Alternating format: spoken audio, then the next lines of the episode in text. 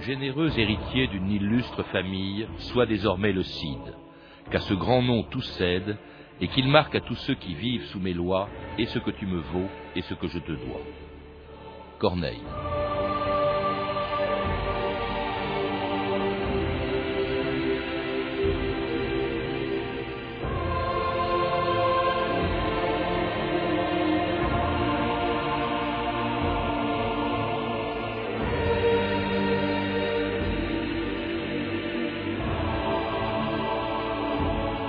Ans d'histoire.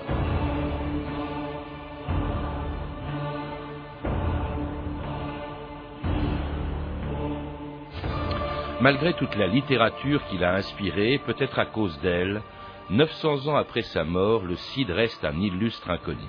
Corneille, qui l'a rendu célèbre en France, a tellement romancé sa vie qu'on a du mal aujourd'hui à faire la part entre la légende et la réalité de ce personnage qui a incarné comme Roland toutes les vertus de la chevalerie. La fidélité, le courage, la probité, la générosité, et un sens de l'honneur qui impressionnait aussi bien le roi de Castille, Ferdinand Ier, que ses ennemis musulmans quand ils occupaient l'Espagne. Parce qu'il avait, dit-on, la réputation d'épargner les adversaires qui tombaient entre ses mains, c'est même l'un d'entre eux qui aurait donné à Rodrigue de Bivard le nom avec lequel il est entré dans l'histoire. Jurez-vous par serment de ne plus jamais tourner vos armes contre le roi Ferdinand Je le jure. Parmi notre peuple, il existe un mot pour nommer un guerrier assez sage pour être juste, assez fort pour être magnanime. Un tel homme est appelé Cid.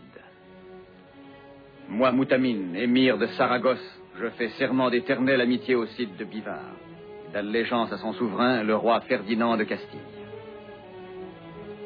Puisse Allah arracher les yeux de ma tête et le cœur de ma poitrine si je manque à ma parole. Au nom du Tout-Puissant Allah. Marie-France Schmitt, bonjour. Bonjour. Alors, vous avez été professeur de langue, d'histoire et de littérature espagnole aux universités de Paris 4 et Paris 8, et vous venez de publier chez Albin Michel un roman, Moi Chimène, épouse du Cid. Alors Chimène et Rodrigue, évidemment, on peut difficilement les séparer. Euh, tout le monde croit les connaître, grâce bien sûr à, Corneille, mais on ignore souvent, au fond, leur véritable histoire. On s'est même demandé s'ils avaient existé. Ils ont bien, existé. Et euh, on sait par exemple que, enfin, on ignore souvent, pardon, que ce sont en effet les musulmans qui ont donné à Rodrigue son nom de Cid. Oui, tout à fait, tout à fait. C'est le mot Sidi qui signifie seigneur, et qui a été attribué précisément par les adversaires de Rodrigue à, ce héros, parce qu'ils l'admiraient en fait. Ils le combattaient, mais ils l'admiraient en même temps. Alors il s'appelait en fait Rodrigue. Il s'appelait Rodrigue il a des Bivards, a des Bivards, et il était originaire, dont la famille était originaire de ce, de ce village de Bivard, qui n'est pas tellement, qui est dans la région de Burgos, mhm. pas, tellement loin de Burgos. Et bon, et la famille avait, avait une maison, avait, avait également des maisons à Burgos d'ailleurs. Une famille pas aussi illustre que l'écrivait Corneille. C'était une petite ah bah, aristocratie. C'était une, famille d'Hidalgo, de mhm. province, pas, petite petite noblesse. Alors d'où les, les, les, d'où les différends qu'il y aura après entre entre Rodrigue et les, grands nobles qui se trouvaient autour du roi, les magnats, ce qu'on appelait les magnats, qui le voyaient, qui voyaient d'un mauvais œil, naturellement, les privilèges accordés par le roi au Cid.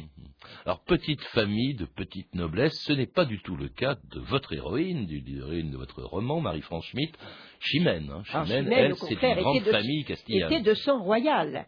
Elle était, elle était cousine d'Alphonse VI, le roi euh, auquel aura affaire euh, euh, Rodrigue, elle était cousine et elle descendait donc de, elle descendait donc des rois, des rois de, de et de Léon. Alors, ce qu'il faut rappeler quand même pour ceux qui nous écoutent, y compris pour moi-même, parce que c'est un peu une histoire compliquée, tout ça, c'est le contexte dans lequel ils ont vécu. Hein. Lui est né, euh, en, ils, sont, tous les deux nés au, début du XIe siècle. Euh, c'est une époque où l'Espagne est occupée par les musulmans, mais pas dans sa totalité. Ils y sont arrivés au début du VIIIe siècle, mais à l'époque de Rodrigue et de Chimène, en fait, le nord et euh, l'Est de l'Espagne euh, sont des royaumes chrétiens, Marie-France Schmitt. Oui, alors ils sont nés tous les deux, ils sont, nés au milieu du XIe siècle, plus exactement. Et à ce moment-là, effectivement, le, la reconquête a quand même fait des progrès. Et les royaumes chrétiens, euh, tout le, nord est occupé par les chrétiens, les Asturies, le Léon, la Castille. Et peu à peu, les, petits États se transforment en royaumes. Et puis l'Aragon également. L'Aragon et la Castille deviennent les plus importants. Et puis vous avez également le comté de Barcelone, qui se trouve tout à fait à l'est. Donc on peut dire que le, nord-ouest, le nord et, le nord-est sont aux mains des, chrétiens. Et la frontière, à ce moment-là, arrive à peu près au Duero, euh, au fleuve, au fleuve qui se trouve donc dans l'actuelle euh, Castille, euh, l'actuelle vieille Castille, si on peut dire. Donc au nord, plusieurs royaumes, le plus grand étant la Castille et le Léon, qui ont été euh, rassemblés. Au sud, c'est aussi compliqué, car il y a une quantité, après l'éclatement du grand califat de Cordoue en 1031, il y a une quantité de petits royaumes musulmans qu'on appelle les taïfas, Marie-France Oui, alors les taïfas, je ne... il y a un sens certainement à ce mot, mais ce sont des petits royaumes, n'est-ce pas, qui euh, se font la guerre les uns aux autres, pour, ne fût-ce que pour subsister. Mais il y en a quand même qui sont plus importants les uns que les autres. Par exemple, le royaume de Saragosse, le royaume de Séville et le royaume de Grenade sont vraiment les plus importants, euh, par aussi bien par euh, point de vue rayonnement, d'ailleurs rayonnement culturel et rayonnement politique également. Voyez. Alors il y a une chose qui va jouer un rôle très important dans cette histoire, c'est le fait que ces royaumes musulmans payent souvent, pour beaucoup d'entre eux, un tribut aux rois chrétiens, c'est ce qu'on appelle le système, je crois, des parias, et euh, ces rois chrétiens, ben, ils ne sont pas du tout d'accord, bien entendu, quand ces rois musulmans sont de mauvais payeurs. Mes hommes libres, pour la première fois depuis des générations, nos vassaux mauresques ont refusé de nous payer tribut. Ils sont poussés à la révolte par les morts d'Afrique. Une expédition doit être entreprise pour exiger le tribut. Cette expédition est le premier devoir qui t'échoua. Puissais-je m'en montrer digne, sire Rodrigue de Bivard, nous te faisons ici notre champion et le premier chevalier du royaume. Avec cette épée, puisses-tu l'emporter sur tous nos ennemis.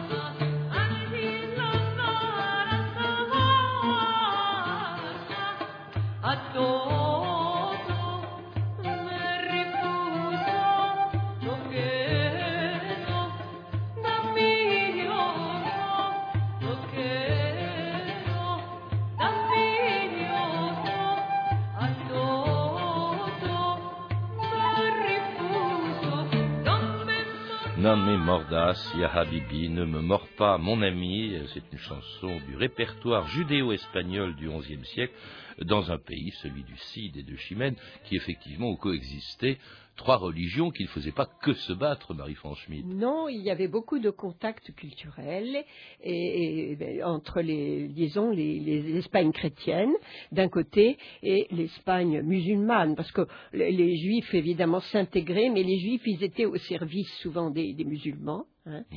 Et ils sont après passés souvent au, service des chrétiens aussi. Donc il y avait vraiment une, osmose, si vous voulez, entre ces trois, ces trois, ces trois religions. Alors les, les chrétiens euh, se sont beaucoup euh, intéressés à la culture musulmane à cette époque-là. La culture était très très rayonnante, n'est-ce pas?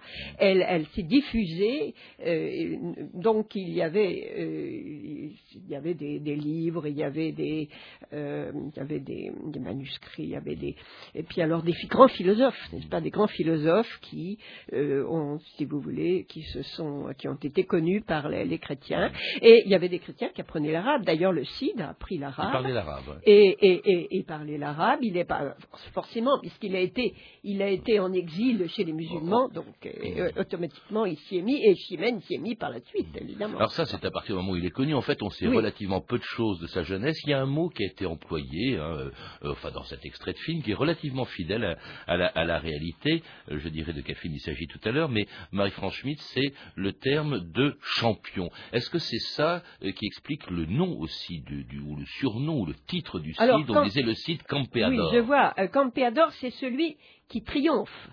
C'est-à-dire, non, c'est pas le champion. Il a été champion, effectivement, choisi comme champion dans des duels, n'est-ce pas? C'est plus ou moins, plus ou moins légendaire d'ailleurs, mais enfin. Et euh, euh, Campeador, c'est celui qui triomphe toujours. Il triomphe toujours de ses ennemis. Il, ne se laisse pas abattre. Pas. Donc, c'est vraiment le sens de, ce mot. Vous évoquez les duels, Marie-France Schmitt. Est-ce que le Cid a ou non, comme le dit Corneille, tué le père de Chimène?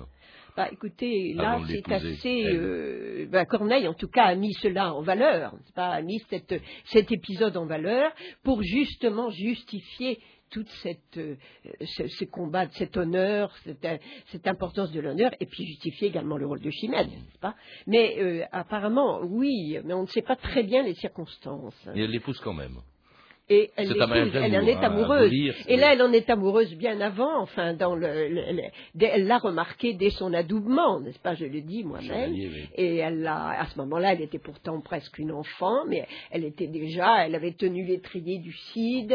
Elle, euh, il y a toute cette, cette scène de l'adoubement qui est extrêmement, début de votre livre. euh, donc où elle est requise pour euh, tout enfant galais. Elle est très, elle est très émue de tenir cet étrier du Cid justement euh, après l'adoubement. Rodrigue et Chimène, qui se marient et dont le destin va basculer en 1081, quand le nouveau roi de Castille, Alphonse, successeur de Ferdinand Ier, chasse Rodrigue de son royaume. Par édit de notre très illustre souverain Alphonse, roi de Castille, de Léon et des Asturies, nous faisons connaître que Rodrigue de Bivard a outragé la personne royale et est par ses présences exilé à vie.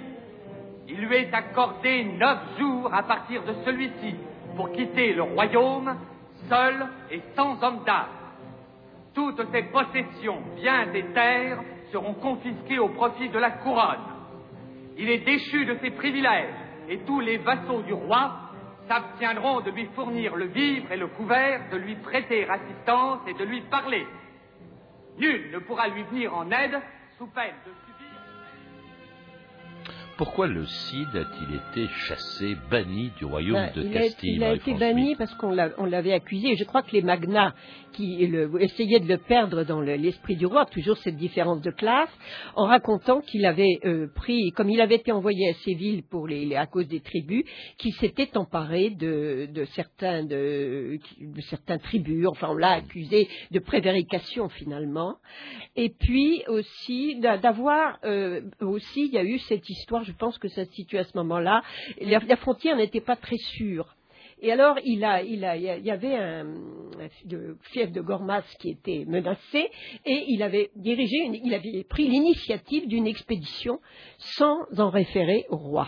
Donc, c'était considéré comme, euh, il était considéré comme, euh, c'était un peu, un, on l'aurait dit aujourd'hui, mais c'est un, un néologisme, un crime de lèse-majesté, n'est-ce pas? Donc, il, il a été comme, euh, comme s'il voulait prendre déjà son indépendance vis-à-vis du roi. Vis-à-vis du roi Alphonse, dont on dit aussi qu'il Oui. aurait tué son frère Sanche Oui. pour devenir roi de Castille et de Léon en même temps, et que le Cid, se doutant que cet Alphonse avait tué son frère pour devenir roi, lui avait imposé un serment dans Oui. lequel ce roi devait euh, affirmer qu'il n'avait pas tué son frère, ce qu'on appelle le serment de Sainte Agathe. de Sainte Agathe. Alors ce serment, naturellement, il y a beaucoup de versions sur ce serment. Alors il y a des, il y a des, des versions qui disent que euh, le, le roi, euh, bon, le Cid a baisé le- la, la main du roi finalement à la fin. Ça c'est la version réelle, mais on, on dit que à un moment donné, il n'a pas voulu baiser la main du roi, n'est-ce pas? Parce qu'il il avait, il, il craignait qu'il fût l'instigateur du, du crime. Du crime dont, dont avait été victime son frère. En tout cas, ce Alors, serment est humiliant. hein, C'est humiliant, le, roi est- se considère en- déjà comme voilà. humilié. Mais enfin, euh, ça, c'est passé beaucoup dans les littératures. Alors, il est donc banni de, de Alors, il est banni, il biens, exil. c'est Chimène qui va s'occuper Et de la alors, gestion il- heureusement, Bannissement, oui, mais pas confiscation des biens la première fois. Alors là, contrairement à ce qu'on a entendu dans cet extrait de film. Eh bien oui, alors on est obligé. Alors, comme il n'y a pas confiscation des, des biens, elle reste, n'est-ce pas, pour gérer les biens. Mais elle est accueillie assez souvent au monastère de Cardenia. Euh, elle, ne- elle- elle vient naturellement à Bivar, surtout au moment de la belle saison, pour aider aux moissons, pour aider. Elle, elle vraiment, elle, s'occupe vraiment de ces domaines avec beaucoup de beaucoup d'intérêt. La, la tonte des brebis, enfin j'en parle un petit peu, les, les moissons, enfin est, elle est présente au moment des, des plus importants des récoltes. Alors lui est absent, il est lui, il parti souvent euh, à Saragosse, dans le royaume musulman de, Saragosse, euh, au- auprès duquel, avec un roi auprès duquel il va se battre. Euh, ça aussi, c'est une chose qui peut surprendre aujourd'hui. Celui qui a incarné la lutte contre l'islam, en fait, s'est battu à plusieurs reprises aux côtés des musulmans. Et ça, c'était assez fréquent dans l'Espagne de l'époque, et ça montre bien que la reconquête n'a pas été une lutte permanente entre les Espagnols et les musulmans, Marie-France Schmitt. Non, ça c'est très important parce que les musulmans des taïfas sont en, si vous voulez, euh, ne s'entendent pas toujours. Alors, les chrétiens interviennent pour euh, lutter, on les, on les appelle au secours pour lutter contre un autre roi à mort, et inversement, inversement, il y a des, des ententes entre les, les morts et les, les chrétiens, contre, un- contre un adversaire. euh. Donc c'est très courant, ceci. Et puis, euh, le, le Cid, naturellement, comme il était exilé, il fallait bien qu'il aille, qu'il trouve. Ouais. Et il a pas, il- l'hospitalité lui a été donnée par un musulman. Il avait pensé d'abord à, d'autres, à des chrétiens, mais il n'en était pas sûr, et il a, donc une, hospitalité absolument extraordinaire qu'il a reçue du, roi mort de Saragosse.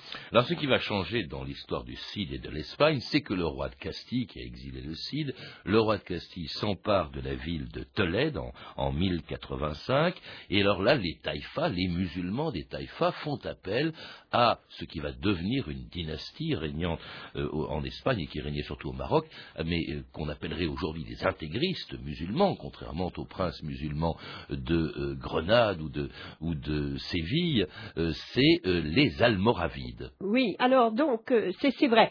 Et mais peut-être pas directement à cause de la, la conquête de Tolède, mais peut-être un peu avant. Déjà, il y a les Almoravides sont appelés au secours parce qu'on voit les progrès de la reconquête, n'est-ce pas? Mhm. C'est pas encore la prise de Tolède, mais la prise de Tolède va être un détonateur, si vous voulez.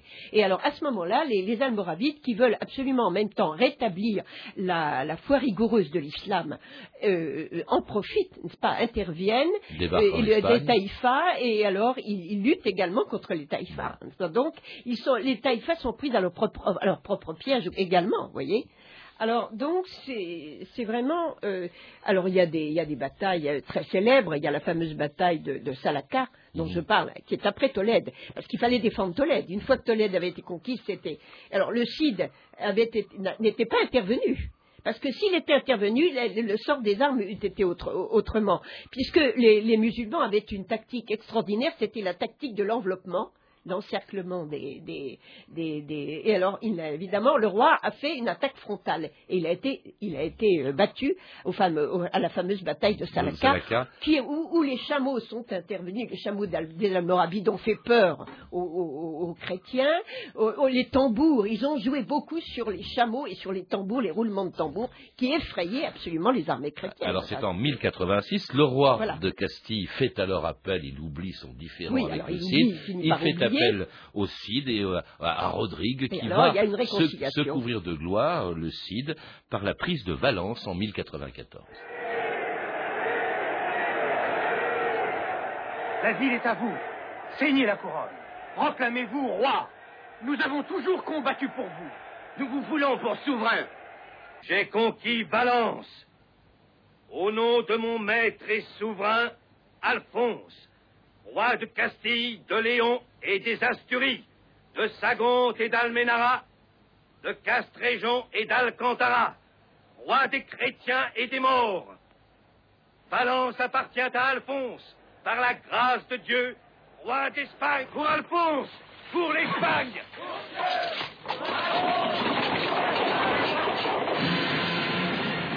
Alors la prise de Valence en 1094, c'est vraiment à ce moment-là que le Cid ah, le, le, le un, Cid un personnage vraiment célèbre, son grande apogée. victoire sur, euh, sur les Almoravides à, à- à Valence, dont il ne se proclame pas le roi, on l'a entendu, Non, il reste alors, fidèle au je- roi de Castille. Je pense que oui, c'est ça. Parce que finalement, même pendant son exil, bon, il a, fait appel aux morts, bien sûr, mais on sentait qu'il y avait quand même un regret chez lui.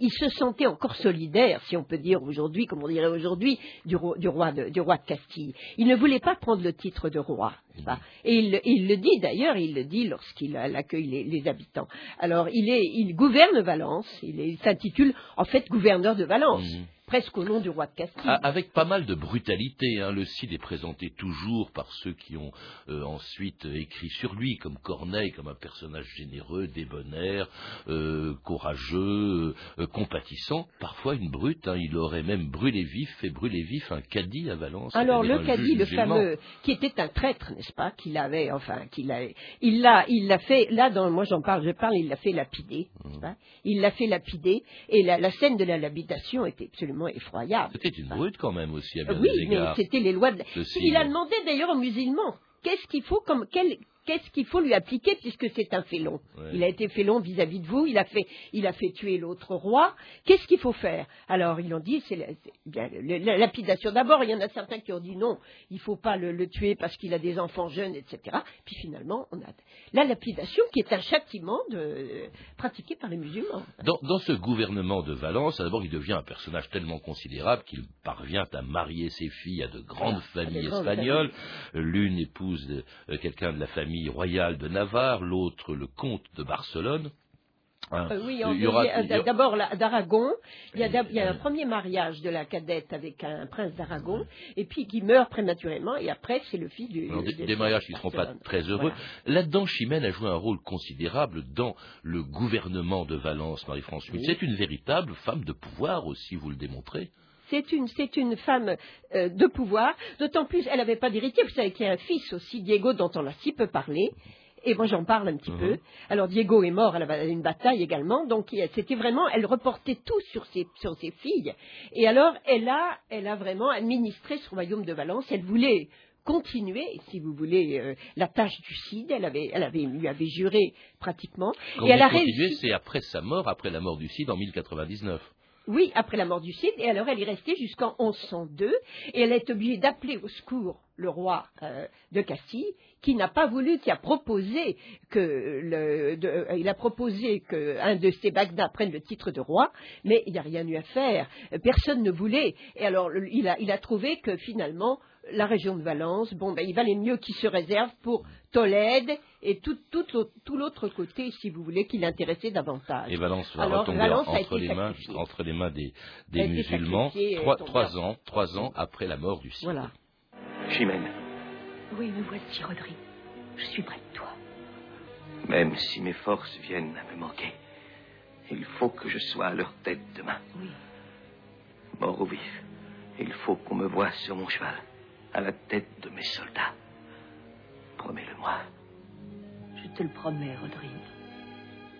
Allah soit loué Le Cid est mort On le proclame partout Le Cid est mort Je vous affirme que le Cid est vivant. Demain, il livrera bataille. Il combattra avec nous à notre tête. Pour Dieu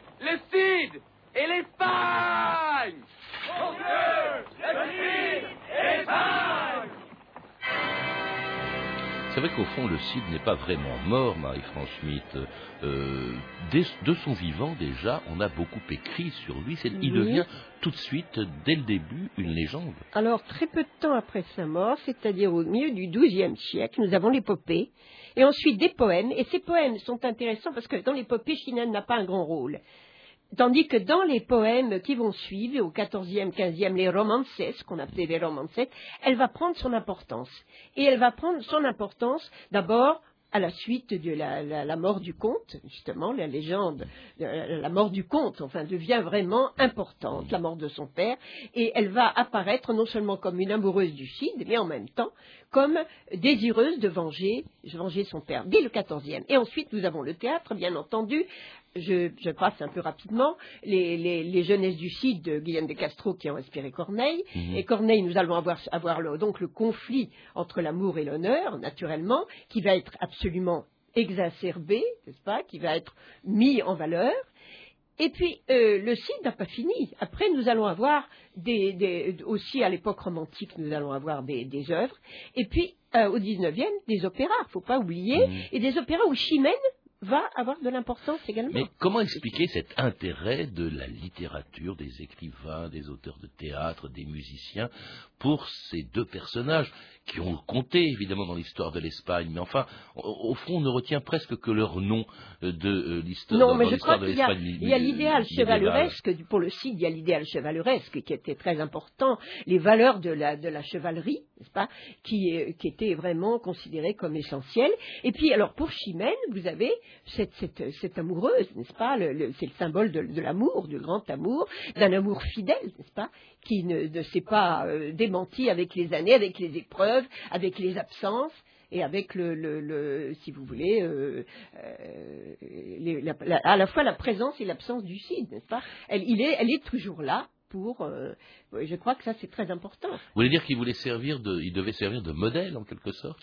Oui, un peu. Je pense qu'il y a, il y a cette idée du modèle, de les, les, les, sentiments, les grandes valeurs comme l'honneur, et puis la chevalerie, qui, est, très importante, et puis la lutte, la lutte l'idéal chrétien, naturellement, la, lutte contre, contre les Maures et la Reconquista, qui était très importante en Espagne, et qui est un phénomène historique celui-là, mais qui a été euh, perpétué euh, par les œuvres jusqu'à maintenant. Enfin, c'est peut-être aussi la raison pour laquelle, alors là, c'est un parrainage un peu plus embarrassant.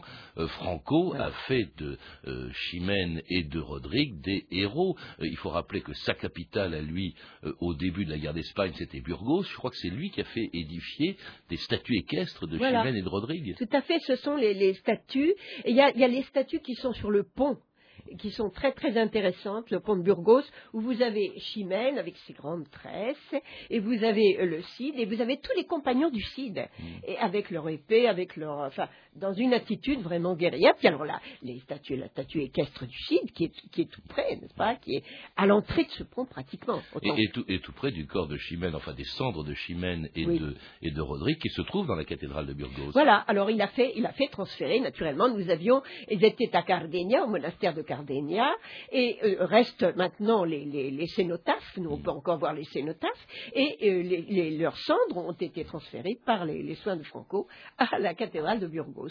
Et on les retrouve aussi dans votre livre, euh, Marie-France Schmitt, Moi Chimène, épouse du Cid, un roman hein, publié chez Alba Michel et qui est passionnant sur l'Espagne de, de l'époque. Vous avez pu entendre des extraits du film Le Cid d'Anthony Mann avec Sophia Loren, qu'on voit sur la couverture de votre livre d'ailleurs, et Charlton Heston dans le rôle du Cid, disponible en DVD aux éditions Home Video. Et maintenant, la suite de notre jeu concours France Inter Le Figaro. Pour jouer et gagner l'excellente collection complète de la grande histoire de l'art du Figaro, il faut répondre à la question sur notre sujet du jour. La première représentation du Cid a eu lieu en 1637. La même année, un contemporain français achevait le triomphe de Neptune. De qui s'agit-il? Réponse 1, Charles Lebrun. Réponse 2, Nicolas Poussin. Réponse 3, Georges de la Tour, je répète, qui a peint le triomphe de Neptune, Charles Lebrun, Nicolas Poussin ou Georges de la Tour. Pour jouer, appelez le 3230, 34 centimes la minute, puis donnez votre réponse en suivant les instructions. Le gagnant sera tiré au sort parmi les bonnes réponses. Vous trouverez aussi tous les détails de ce jeu et des renseignements sur notre émission sur franceinter.com. C'était 2000 ans d'histoire. Merci à Sophie Moreno, Ludovic Asselot, Claire Destacan, Emmanuel Fournier et Franck Olivard et à notre réalisatrice Anne Kobilac.